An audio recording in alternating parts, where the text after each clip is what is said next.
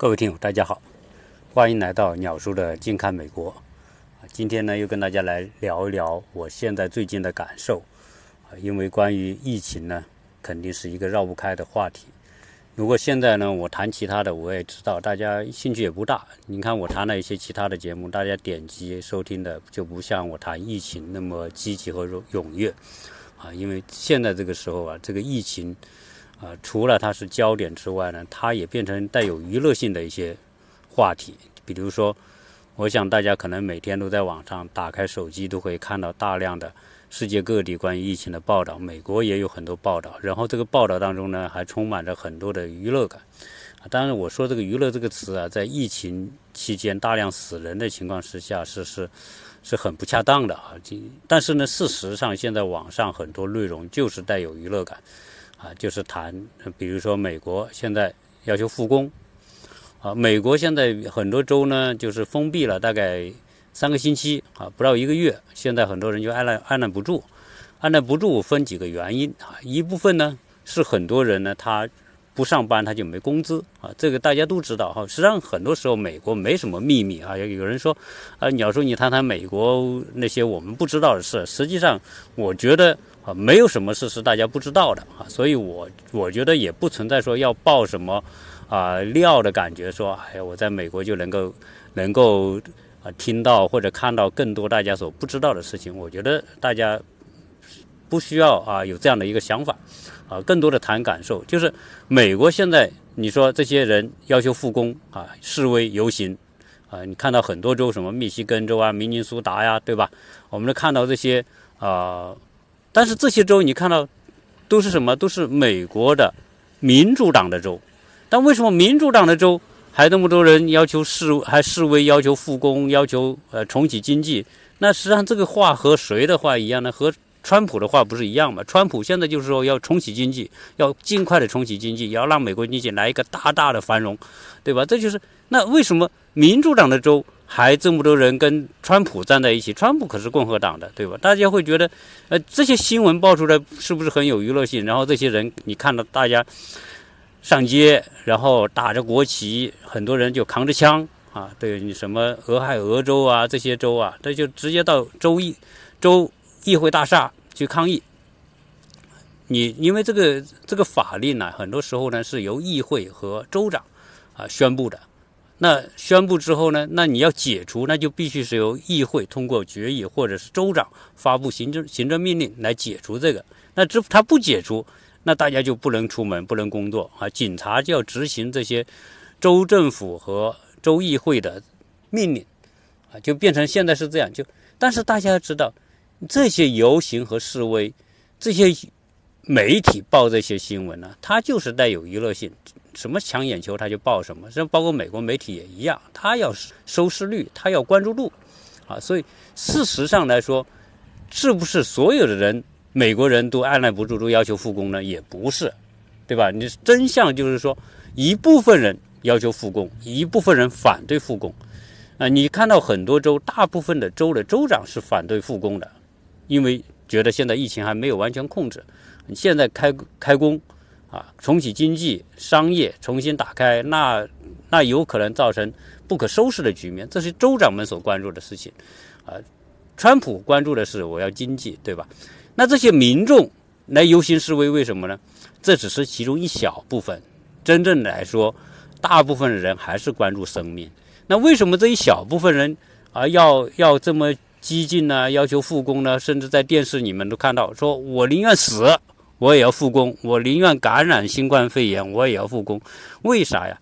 对吧？这就是说到美国的一些国情啊。是在我过去的节目里面也谈到过，这美国人很多是没什么储蓄的，对吧？这大大家都知道，美国人的收收入，他一个月的工资收入，他就打平这一个月的支出，然后他们的很多支出是在拿到工资之前就已经支出了。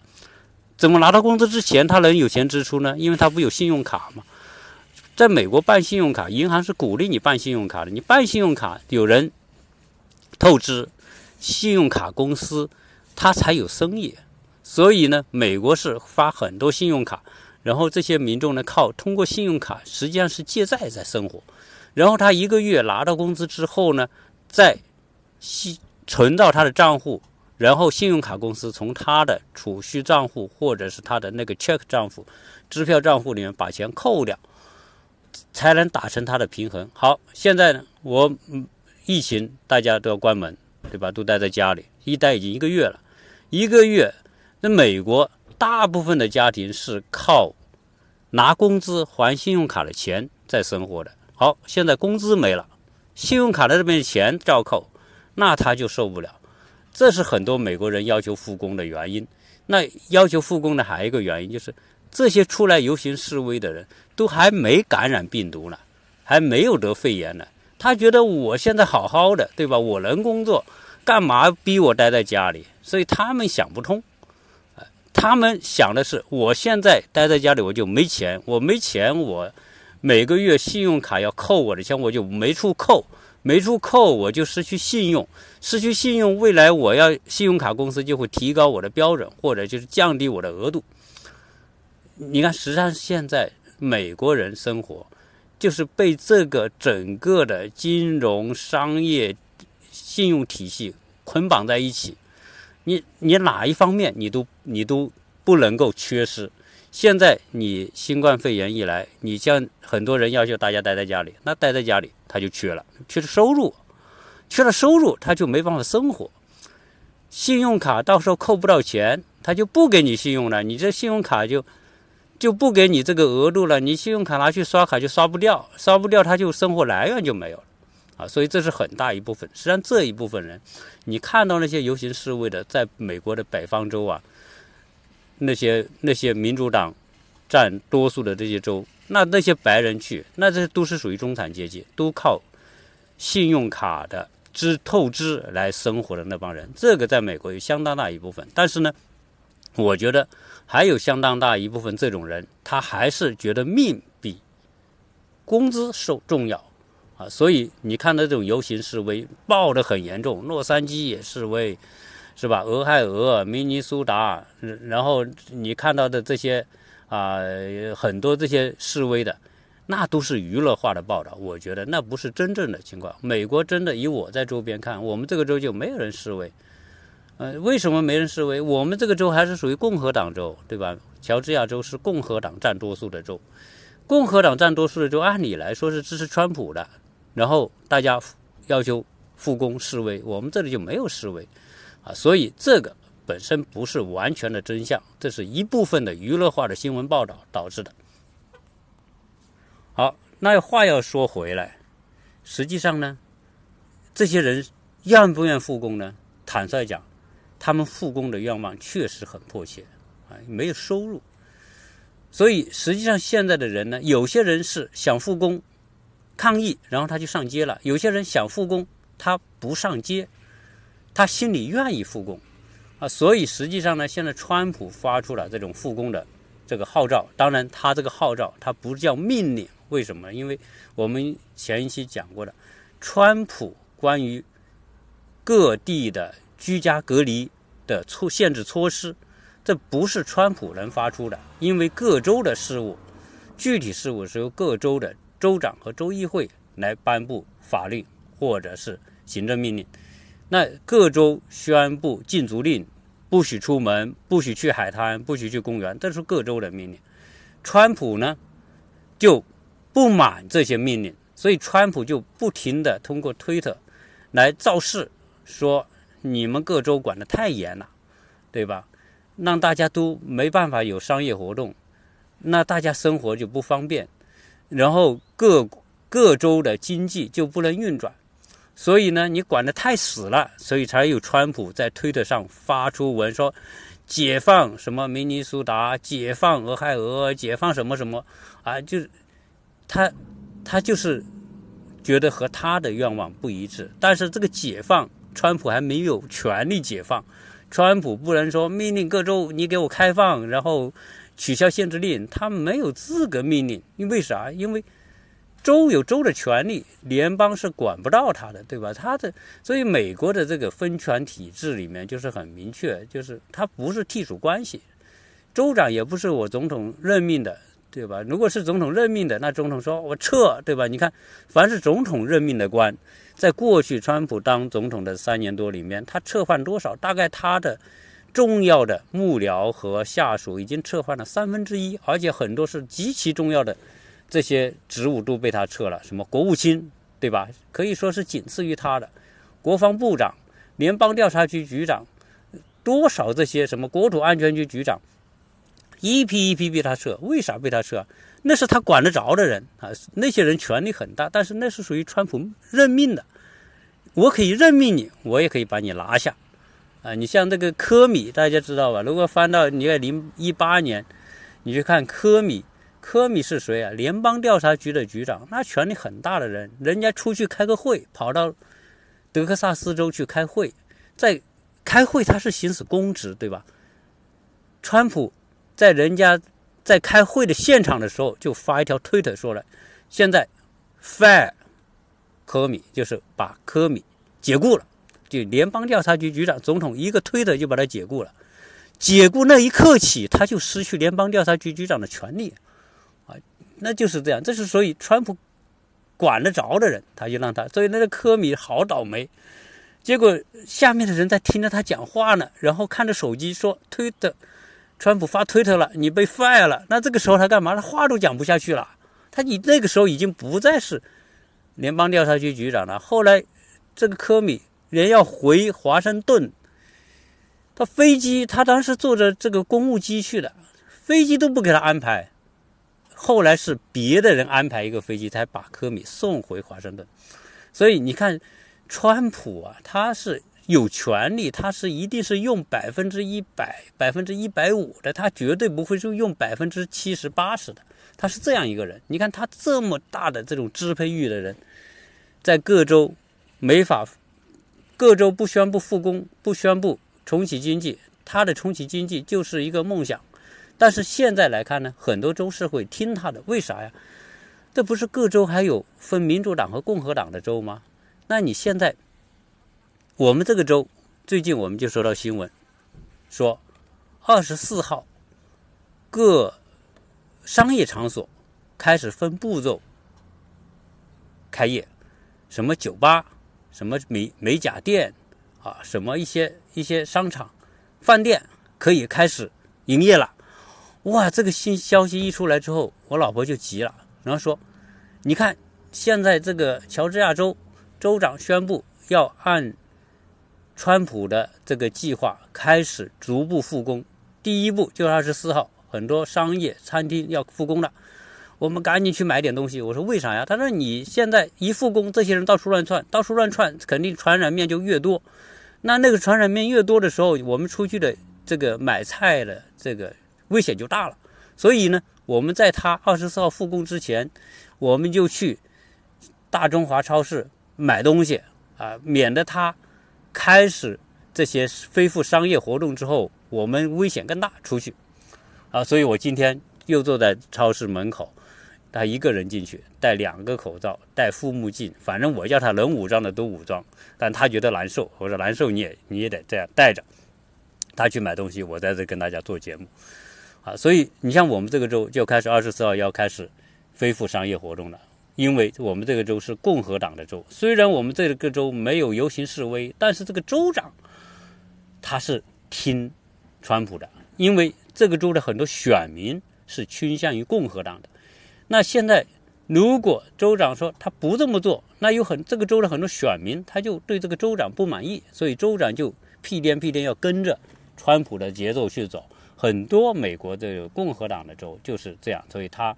美国复工肯定也是，不管是从民间的要求，老百姓要求，呃，开放，到川普要求开放，那从下到上都有相当一部分人是主张复工的，所以他的复工是肯定可以复的，只是多大程度复，对吧？这个就是各州就有很大的差异。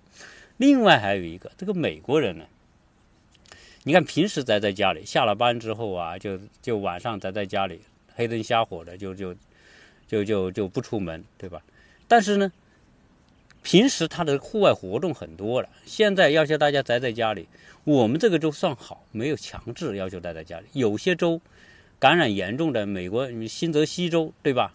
那新泽西州的感染度已经有十万了，那已经超过我们一个国家的感染了。那新泽西是很小的州，人也不是特别多，那么多人感染，那那些州管的特别严。哈，民主党的州基本上都管得很严。所以，为什么抗议都在民主党的州举行？像加州，你看到有抗议示威，而且越来越多人抗议是民主党的政府是比较关心人命的，不希望这个病传染越来越多的人，所以他就采取比较严格的限制令。所以呢，你限制的严格，民主党州控制的州还有一部分人是支持共和党的人，也就是说任何一个州，它就两派。支持民主党的民众和支持共和党的民众，那你现在民主党的州管控严格，要保人的命，要减少感染，对吧？要减少医疗系统不被挤兑崩溃，减缓这个医疗系统的压力，他就要严格限制。好，那这个州的那一部分支持共和党的人，所谓支持自由的那些人，他就要求什么？他就要求解除制令禁令，然后这些人呢，待不在家待不住，然后想老想出来玩。啊！结果你看，佛罗里达州一宣布解除禁令，海滩立刻人满为患，啊，什么海滩啊，天体浴场啊，到处充满着人，啊，这就是这些美国人。所以美国啊，这个社会它很难，你要求它步调一致，怎么步调一致？它后面它有这个潜在的有两股力量，啊，这两股力量，我们说总是对立的，它就像太极图里面的那个。阴阳鱼一样，它总是对立的，相互对立的这两部分势力，实际上呢，是不是都不好呢？也不是。你在平时，对于一个社会来说，它有它的好处。你说它平时的两股力量比较平衡，谁也不能拿谁怎么样。但是呢，谁也要在乎谁啊？你共和党执政，那我民主党就挑你刺，说你这个做不好，那个做的不好。那民主党那些民众跟着起哄，对吧？那你共和党就得调整调整了，你不能这个一味的按照自己想法，所以他就会达成一种平衡啊，这是平时。但是在这种危机时刻，你要他改也改不了，你叫他一下变成步调一致，比如说听一个声音啊，要复工，大家全部复工也不是，很多人就反对复工，很多州长就反对复工，对吧？所以大家会看到，美国东部、东北的那些民主党控制的州，以纽约州为带头。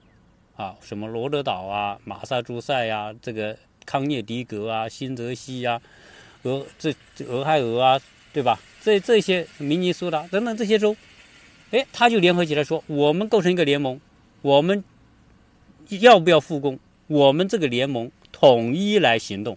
哎，我觉得这个有它的道理。为什么？因为那个州啊，它感染人数特别多，那感染人数多，你必须步调一致。比如说。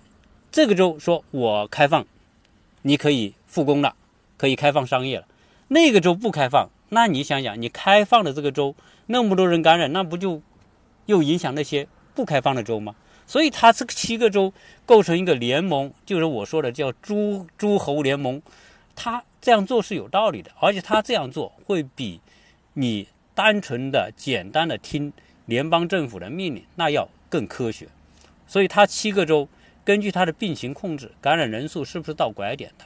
呃，我顺便说一下，我觉得现在美国呢到了一个接近拐点的这个阶段。我在两个星期、一个星期之前，一个星期之前我就说，接下来两周美国会有缓缓和。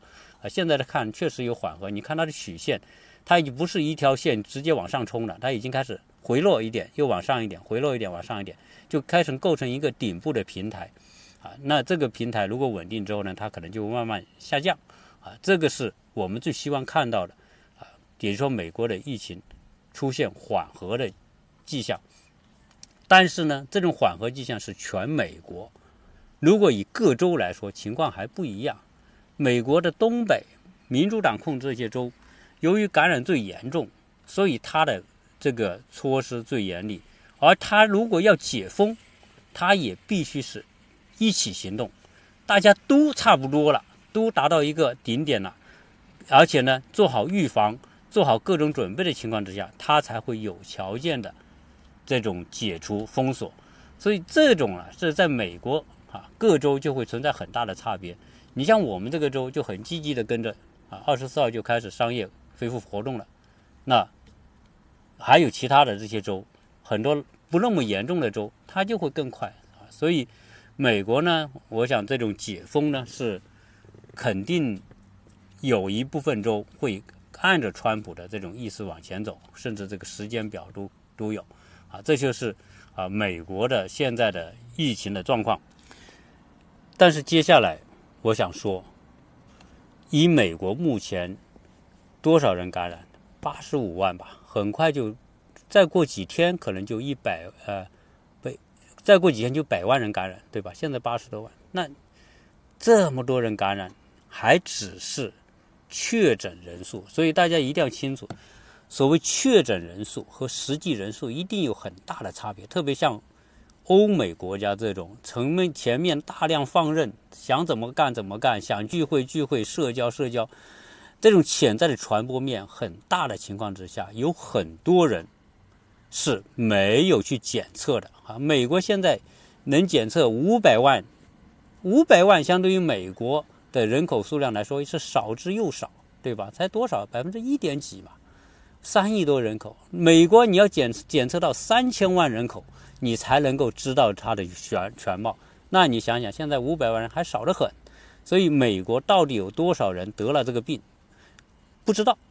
有些人是得了，然后呢好了，啊，就像得了一场感冒一样。那确实有很多人在回忆过去的时候，他说我们在去年我就感觉到有这个症状和这个新冠肺炎的症状一样，啊，口干呐，干咳啊。然后呢，这个呼吸困难呐，对吧？发烧啊，低烧多少天？有些人呢，他运命运比运气比较好，他就扛过去了。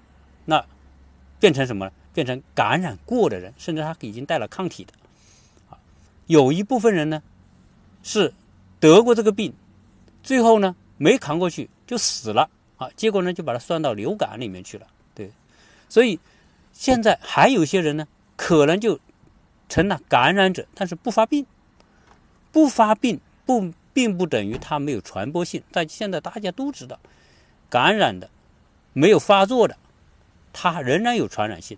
而美国社会有多少这几类人都有，那那那些潜伏的感染者，你如果你说他一复工就出去工作，那很可能传染给别人。所以这个复工啊，我个人觉得。是一件危险的事情，有多危险？会不会导致这种病情第二波的直线上升？现在还不好说。当然，现在好一点的是什么呢？各州已经开始发布命令，越来越多的州要求出门要戴口罩，进超市要戴口罩。我今天在这个大中华超市，我看到的，因为都是华人嘛，进去，所以华人是百分之百戴口罩、戴手套。啊，这个点呢是好一点，啊，但是呢，啊，就是要各州的人都开始戴口罩，这个会起到一定的作用，但是这不是百分之百的。传染这个病毒啊，确实有点想想太可怕了，你根本看不到它，别人摸过的地方你再摸一下你就传染了，你说这种东西叫防不胜防啊，你不可能每秒每分每秒都洗手，这就变成说一旦复工。各种商业活动，餐厅、健身馆，对吧？大家开完之后呢，啊，这种传播性肯定会扩大。那这个，呃，我们当然希望这种扩大是有限度的，啊，不改变现在达到这个接近拐点的这样一个趋势啊。接下来如果能够从拐点往下走，这个是我们都希望的。但是怕就怕什么？怕就怕。这种开放之后啊，这种感染快速上升。那如果一旦再出现快速上升，那美国就不得不滑入到两个轨道。这两个轨道是比较糟糕和可怕的。第一，你现在是接近一百万人感染，再接下来美国有可能两百万、三百万人感染。如果是不能够因为你开放经济，同时解除居家令之后呢，感染人数增加，感染人数增加。那意味着美国的医疗肯定承受不住，承受不住就必然会滑向到全体免疫的这样一个轨道上去。就是说，大量人得得完之后呢，能扛过去扛过去，扛不过去的进医院，进医院还搞不定的就死掉，啊，这就变成一种放任的，就是群所谓群体免疫，就是一个放任发展，啊，你然后呢，自然选择啊。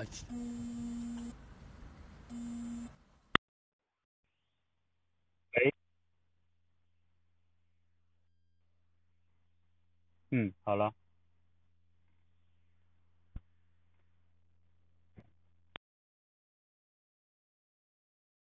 啊，是因为有个电话进来，所以我就打断。打断呢，我就继续录，大家将就一下。呃，因为我要去剪辑这点呢，要花时间。啊，所以我讲，如果是出现什么呢，出现这种，呃，再大面积的感染。然后呢，医院承受不了，很多人必须居家来扛这个病的时候，就是群体免疫。群体免疫就是自然选择，说的再残酷点叫自生自灭，啊，这是一种可能性。